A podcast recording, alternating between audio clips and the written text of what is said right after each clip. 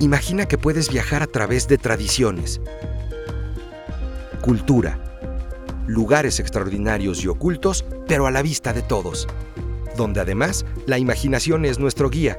Se antoja, ¿no? Acompáñame a descubrir esto y más en Crónicas de Tradición.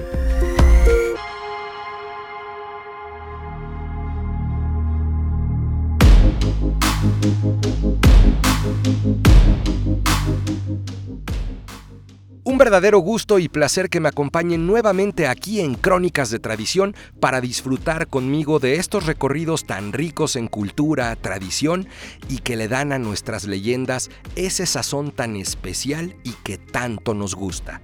Como siempre acostumbramos, nuestra guía será la imaginación y en esta ocasión nos toca viajar nuevamente por la Ciudad de México. Así que bueno, para irnos situando en el ambiente y todo lo que rodea a la leyenda del día de hoy, déjenme platicarles que a pesar de que nuestra tan querida Ciudad de México, allá en esos tiempos cuando todavía se le conocía como la majestuosa México Tenochtitlán, estaba rodeada por lagos. Pero la historia nos dice que no toda esa agua que rodeaba a la ciudad era potable por lo que en algún punto fue necesario idear formas para lograr acarrear agua potable y satisfacer las necesidades de contar con agua para la población. Y fue así que se comenzó con la construcción de algunos acueductos para lograr el abastecimiento de agua. De estos acueductos eh, se construyeron dos principales. El primero construido por Moctezuma I, allá por la segunda mitad del siglo XV, que transportaba el agua desde Chapultepec y corría por lo que antes era la calzada de Tlacopan y que hoy es Tacuba.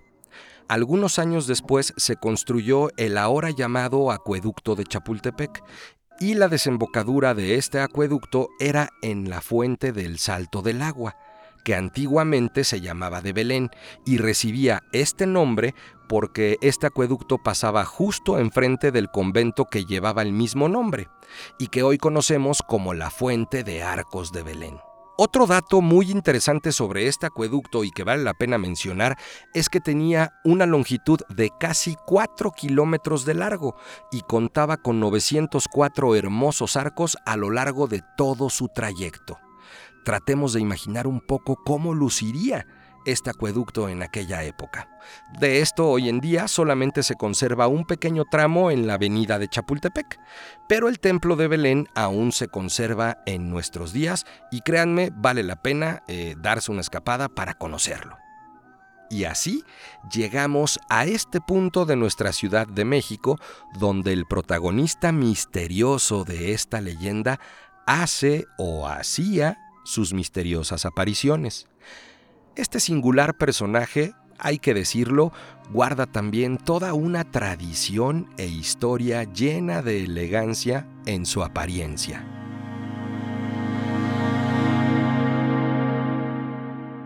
El personaje del que estoy hablando es nada más y nada menos que el famosísimo Catrín de Negro y la Carroza.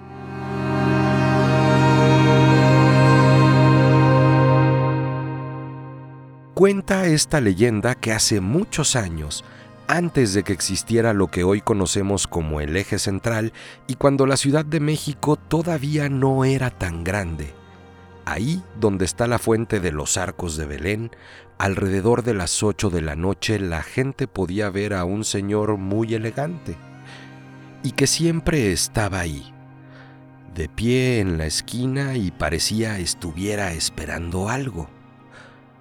Dice la tradición que lo veían muy seguido y cuentan que este elegante hombre en realidad era un Catrín.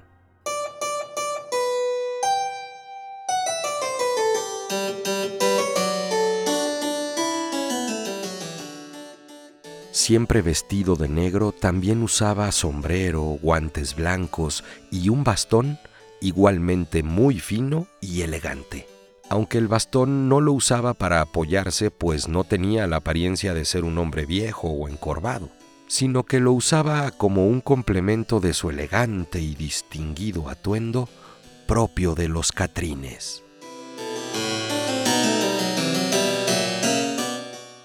Al principio, cuando la gente veía a este Catrín, solamente les parecía curioso ver a este singular personaje simplemente ahí, esperando. Y con el paso del tiempo se acostumbraron a encontrarlo siempre enfrente de la fuente, con la misma pose y guardando la misma actitud. Pero la verdad es que a pesar de que la gente se había acostumbrado a verlo, nadie se acercaba para tratar de disipar un poco de esa curiosidad y hacerle algo de plática. Ni siquiera los limosneros se atrevían a pedirle alguna limosna. Todos tenían una rara sensación sobre este Catrín. Y por ello, nadie se le acercaba.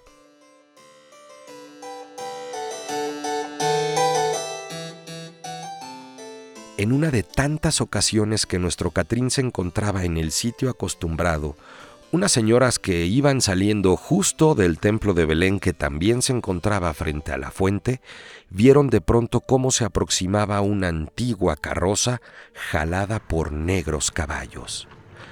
La carroza se detuvo justo donde estaba el Catrín y de un elegante salto, el Catrín subió a la carroza. Pero lo que realmente asustó y desconcertó a estas pobres señoras fue que la carroza no tenía cochero. Nadie la conducía.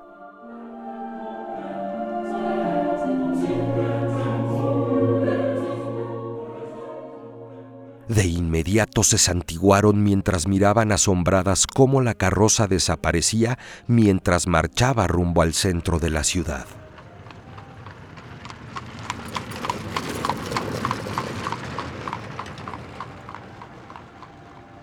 La leyenda dice que todavía se aparece este singular Catrina a esperar su carroza.